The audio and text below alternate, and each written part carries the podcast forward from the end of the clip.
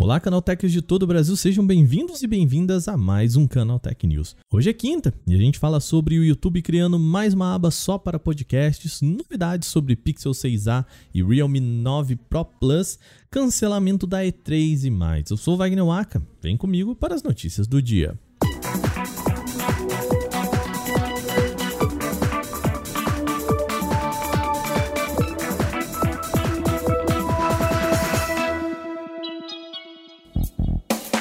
O YouTube se tornou um dos melhores espaços para a divulgação de podcast. Isso pouca gente questiona. Os sucessos são muitos, como o Flow, o Podpah no Brasil, o Joe Rogan Experience lá fora. Isso pode fazer com que o YouTube entenda que vale um espaço cativo para podcasts em sua plataforma.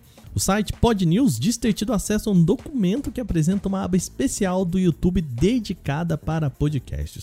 O serviço ficaria sob o endereço youtube.com/podcast. E sim, a gente tentou entrar nessa URL, bom, ela ainda não está ativa, tá bom? Na página há descrições de ferramentas voltadas para podcasts, por exemplo, a inclusão de um novo programa em formato RSS. Vou explicar o que isso significa.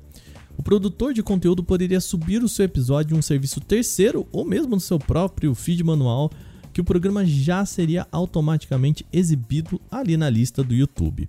A rede social também teria uma aba só para podcasts, destacando determinados programas e criando notificações específicas só para esta audiência.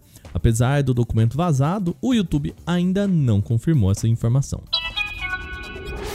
O Realme 9 Pro Plus está chegando ao Brasil e ó, equipado com hardware encorpado, acabamento premium e a promessa principal, câmeras dignas de aparelhos topo de linha. Ele é um intermediário premium da Realme estreia aqui com uma das suas configurações mais robustas. Ele tem MediaTek Dimensity 920, 8 GB de memória RAM e 128 de armazenamento interno. Esse conjunto traz uma lente de selfies de 16 megapixels e um sensor principal da Sony de 50 megapixels com estabilização óptica. Esse é o mesmo sensor utilizado em modelos mais caros como o Honor Magic 4 e o Oppo Find X5. O Realme 9 Pro Plus começa a ser vendido no próximo dia 6 de abril nas cores Midnight Black, que é um preto, tá? E Aurora Green, ou seja, um verde. Isso com preço sugerido de R$ 3.499. Windows 11 perdeu o posto de sistema que mais cresce no mundo. De fevereiro a março, o software subiu 19,3% para apenas 19,4% dos PCs, ou seja, ali 0,1% ficando em terceiro lugar, atrás de versões mais recentes, claro, do Windows 10. Esses dados foram coletados em 29 de março pela empresa de publicidade digital AdDuplex. A companhia não divulgou o tamanho da amostra, mas estimativas apontam que cerca de 60 mil PCs foram analisados. A EdDuplex também atualizou seus dados históricos para mostrar a evolução de uso. E olha, a estagnação do Windows 11 é algo que não se notava há bastante tempo, tá? O comportamento atípico pode ter sido causado pelo fato do novo sistema ter sido disponibilizado na mesma época da versão 21H2 do Windows 10. Isso fez com que muita gente preferisse ficar no sistema estável em vez de encarar de novo algo totalmente novo.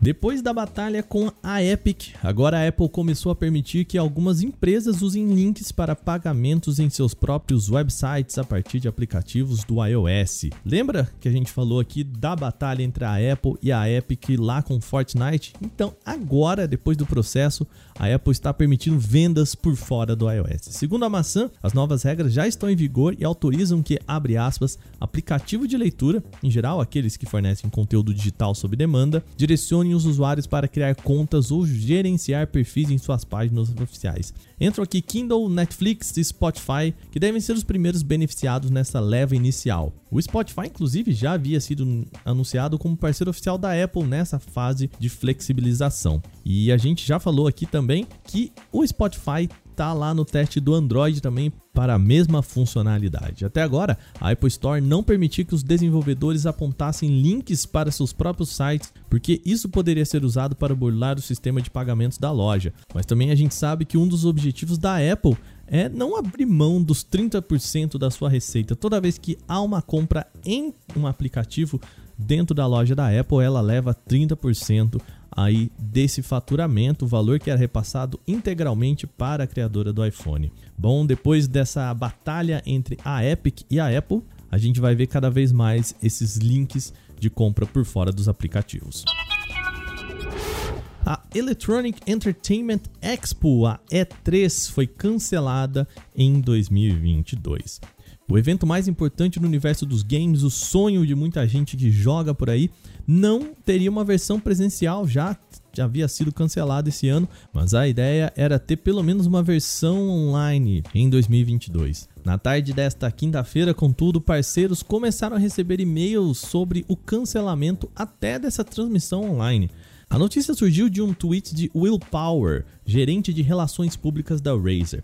Ele disse que recebeu um e-mail da ESA, a organizadora da E3, que falava sobre o cancelamento.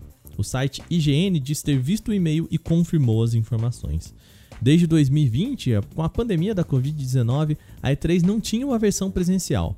Em 2021 ainda teve uma transmissão digital e a empresa chegou a confirmar a volta da E3 presencial para esse ano e de novo, em janeiro, recuou e falou nada de presencial em 2022. De acordo com o IGN, a ISA está unindo reforços para tentar uma retomada para o ano que vem, mas a empresa ainda não confirmou isso. Nascido de uma versão separada da CES, a E3 é um clássico evento do universo dos games. A maioria das tecnologias, grandes jogos e consoles eram apresentados durante os dias de evento, geralmente em junho. E com a falta da E3, quem deve ganhar protagonismo é Geoff Keighley, ele criou há dois anos o Summer Games Festival, evento digital que une os principais anúncios das empresas de games. O evento já está marcado para junho desse ano e deve ser o principal substituto da E3 em 2022.